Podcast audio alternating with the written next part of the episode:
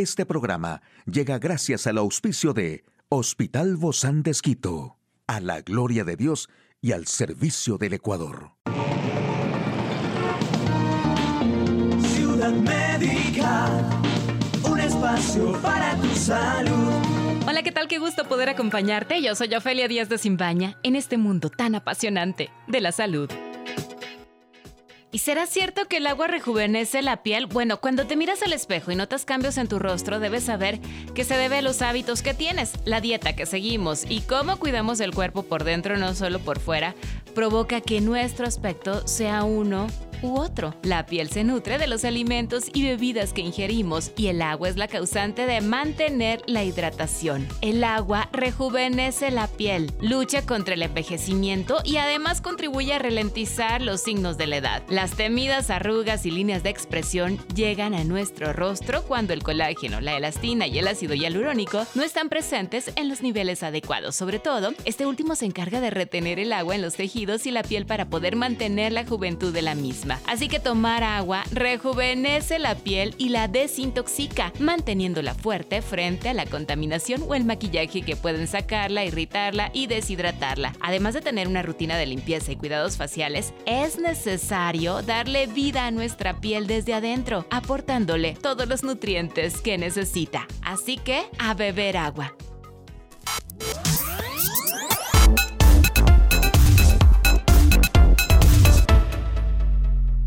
Un experto en salud pública explica cuál será el futuro de las vacunas del COVID y la gripe. Una población que envejece exige más pensiones y más salud. Identifican en Estados Unidos primeros casos de gonorrea resistente a varias clases de antibióticos.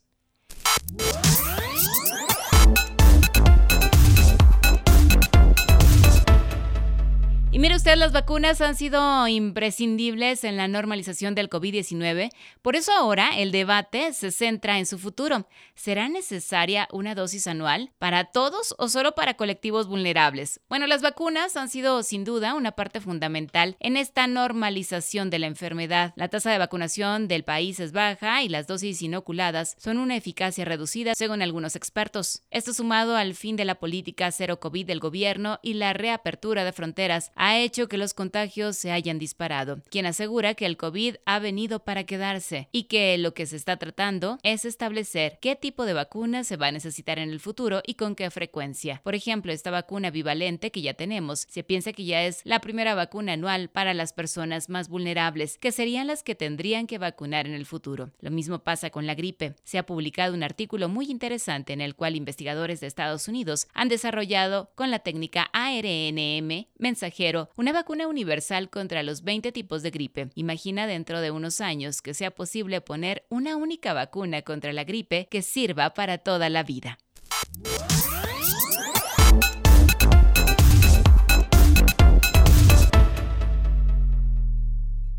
Según las provisiones de la ONU, el número de personas mayores de 65 años se habrá duplicado a mediados del siglo, por lo que los derechos y bienestar de las personas mayores deben ser prioritarios en los esfuerzos por lograr un futuro sostenible. El Informe Social Mundial 2023 reclama medidas concretas para ayudar a la población mundial cada vez más envejecida en medio de la escalada de los costes de las pensiones y la atención sanitaria. La esperanza de vida está muy influida por factores como los ingresos, la educación, el sexo, la etnia, y el lugar de residencia. Algunas combinaciones de estos factores han conducido con demasiada frecuencia a una situación de desventaja sistemática que comienza en los primeros años de vida. Estos mismos expertos advirtieron que sin políticas que las eviten, estas desventajas sistémicas se refuerzan unas a otras a lo largo de la vida de las personas, dando lugar a disparidades enormes en la vejez.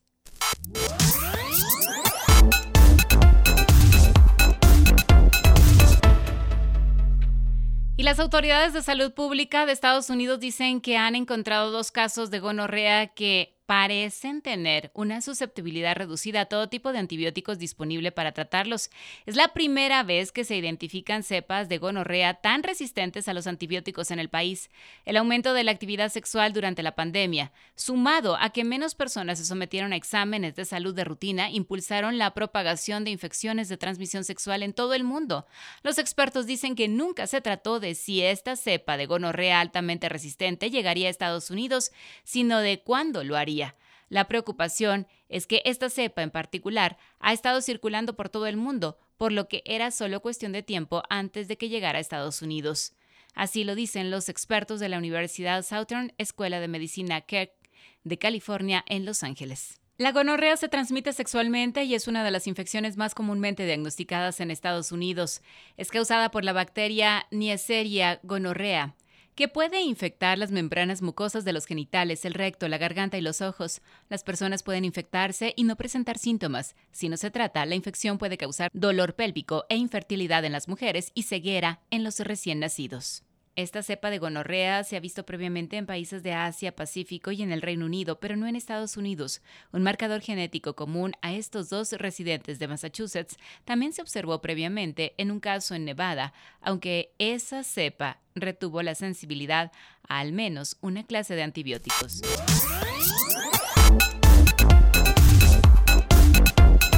Bueno, y qué lindo es poder recibir a nuestra querida invitada, la doctora Alexandra Mancheno. Ella es especialista en dermatología y también tiene una subespecialidad en dermatoncología y láser. Y estamos hablando de estos rellenos del Botox, de la toxina botulínica. Esta es una segunda parte, pero me encantaría doctora Alexandra, hablar sobre esta línea delgada también entre lo bonito y lo grotesco, porque yo creo que así nos podemos hacer cosas si es que queremos hacerlo, creo que estamos con toda la libertad, pero hay que definir bien en qué manos nos ponemos, ¿no? Sobre todo en qué manos de expertos o gente que no tienen nada de experiencia. Ofe, muchas gracias por la invitación. Claro, este tema es muy extenso y es muy interesante realmente porque lo, que he mencionado, esto de la línea que separa lo bonito con, con algo que ya no es tan bonito, es real y es algo que debemos tener en cuenta. Habíamos conversado un poquito de la toxina botulínica que entre los métodos de rejuvenecimiento no quirúrgicos es como de los más comunes, los, los menos invasivos, los menos riesgosos también, pero hay muchas otras cosas que también son válidas, están muy bien, pero con las que hay que tener un poco más de cuidado. Eh, de los más frecuentes, por ejemplo, los rellenos. Los rellenos, sobre todo con ácido hialurónico, pues tienen un sentido, ¿no? Con el, con el envejecimiento vamos perdiendo volumen, eh, sobre todo en ciertas zonas, y vamos perdiendo volumen, perdiendo volumen de tejidos blandos y también de, hueso inclusive. Entonces, claro, como que la piel por eso también se nos chorrea, por, por darle algún término coloquial. Y también hay más surcos, ¿no? Dentro de la piel. Eh, más o menos, o sea, se va perdiendo este, este volumen. que eso de alguna manera es lo que se quiere rellenar, ¿no? Esos surcos que no queremos que aparezcan. Exacto, exacto. Pero aquí sí hay que tener cuidado porque si exageramos con estos rellenos, en lugar de tener un aspecto natural, la cara se va a ver como redonda, como diferente en su, en su forma y eso es mm, en gran parte responsabilidad de nosotros los médicos, de, de, no estarlo haciendo de una forma muy natural, también a veces por exigencia de los pacientes. Ahora, ¿qué sucede una vez que se colocó este relleno y quedó de una manera como hecho bolas que no se ve natural? Después se baja, es como una inflamación que luego se baja así como el Botox que cuatro o seis meses desaparece o en el relleno no es así. Sí, ¿no? El relleno sí desaparece también. O sea, el relleno eh, dura un poco más, o sea, dura entre 12, 18 meses, dependiendo de la densidad que tenga pero también hay mecanismos para en ese momento, si el relleno está mal colocado o si ha habido alguna complicación con el relleno, hay eh, medicamentos con los que podemos revertir el efecto de, este relleno, para ese momento intentar disolverlo. Esto es súper importante también porque los rellenos sí son un poco más riesgosos si se aplican, por ejemplo, y ahora está muy de moda aplicarlo en nariz, que a mí personalmente me parece... Eh, híjole, delicado, delicado. No, no voy a decir tal vez cuestionable, pero sí delicado, porque eh, en ocasiones, si no tenemos la experticia o hay alguna variante anatómica y algún vaso sanguíneo pasa por una zona en donde estoy colocando el relleno, puedo producir un taponamiento de esa arteria y eh, hacer que el tejido que está irrigando esa arteria, el tejido donde está yendo esa arteria, se muera.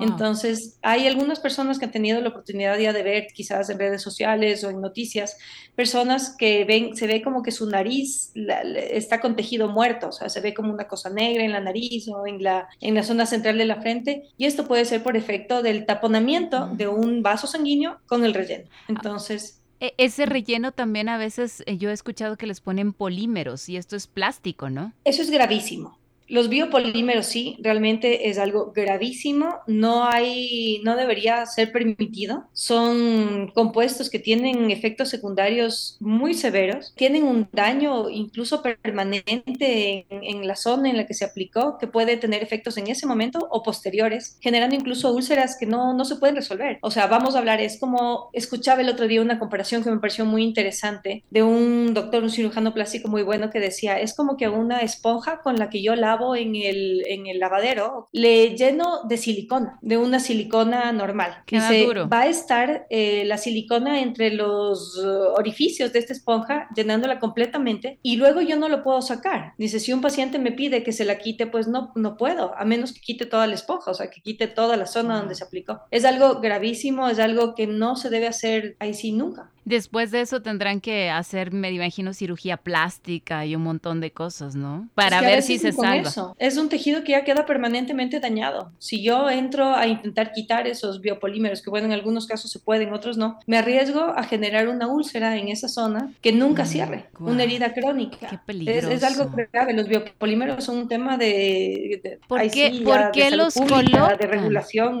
Claro. del Estado, es algo grave. ¿Por qué los colocan si hace tanto daño? No deberían existir, no deberían pasar porque Exacto. daña la salud humana. Exacto, no debería pasar. Y sigue pasando. Y hay personas sin escrúpulos que pueden incluso inyectar y que ha habido casos que inyectan silicona, pero silicona de uso comercial o aceites. No sé, o sea, los seres humanos somos realmente... Me parece de vital importancia, es algo que todos debemos escuchar, todos debemos saber. ¿Cómo sabemos qué es lo que nos van a poner cuando queremos hacernos un tipo de rellenos como este ácido hialurónico? En gran parte es, un, eh, primero es un poco sentido común, un poco, ¿no? Porque si me están ofreciendo un relleno por, no sé, 50 dólares, es imposible. O sea, el relleno es un producto de muy buena calidad que tiene un costo. Tienen que buscar bien qué personas se los van a aplicar en cualquier procedimiento, eh, toxina botulínica, hilos, rellenos, lo que sea. De preferencia un cirujano plástico, un dermatólogo capacitado que tenga experiencia en esto y los títulos sí se pueden revisar. En la página de, de- de registro de títulos del CENESID solamente basta con buscar los dos apellidos del, del médico que le va a atender con un código que aparece y ya sabe qué estudios tiene y si en verdad es un dermatólogo o un cirujano plástico. Perfecto. Sí hay que tener cuidado, hay muchos médicos generales ejerciendo como médicos de estética o de otro tipo y con, lamentablemente sí hay que tener cuidado con eso. Mm. Ni se diga los gimnasios, las peluquerías, centros Los estéticos spas. que no tienen un médico a cargo, pues lamentablemente ese sí es un, un problema grave que está pasando en nuestro medio la medicina. Yo creo que si no hablamos de algún otro de los métodos, si nos quedamos con esto, eso es lo más poderoso que te puedas llevar de esta charla. El saber que no debemos acudir a manos inexpertas, que debemos tener muchísimo cuidado con lo que nos colocan y saber quién es la persona, el experto médico que nos va a colocar. Cualquier cosa que nos vayamos a poner. Rápidamente están los hilos también. ¿Qué hacen los hilos? Me imagino que jalan, ¿no? Hay, hay muchos tipos de hilos. Lo que se busca es trabajar con vectores. Entonces, sí, justamente como estamos en términos coloquiales, con la piel que está flácida y se está, entre comillas, cayendo hacia abajo, tratamos de reposicionar esa posición a través de vectores. Hay algunos tipos de hilos que lo que hacen es formar más colágeno, que hay una mejor producción de tejidos en el interior, por decirlo de alguna manera. No tienen un efecto tampoco muy largo. Pueden no durar mucho, pero nos van a ayudar incluso a que se forme más colágeno y la piel se vea más bonita incluso exteriormente. Bueno, y esas son algunas de las recomendaciones, ¿no? Entonces que se podrán ver dentro de este rejuvenecimiento para el 2023. Un abrazo, querido Doc. Un abrazo, gracias. Gracias, Y- Dofe. Muchos abrazos. Un besito y también para ti, amigo y amiga. Nos vemos pronto. A seguirnos cuidando. Bye bye. Un espacio para tu salud. Puedes escuchar de nuevo este programa en hcjb.org. Este programa llegó a usted gracias al gentil auspicio de Hospital Bozán de Esquito, a la gloria de Dios y al servicio del Ecuador.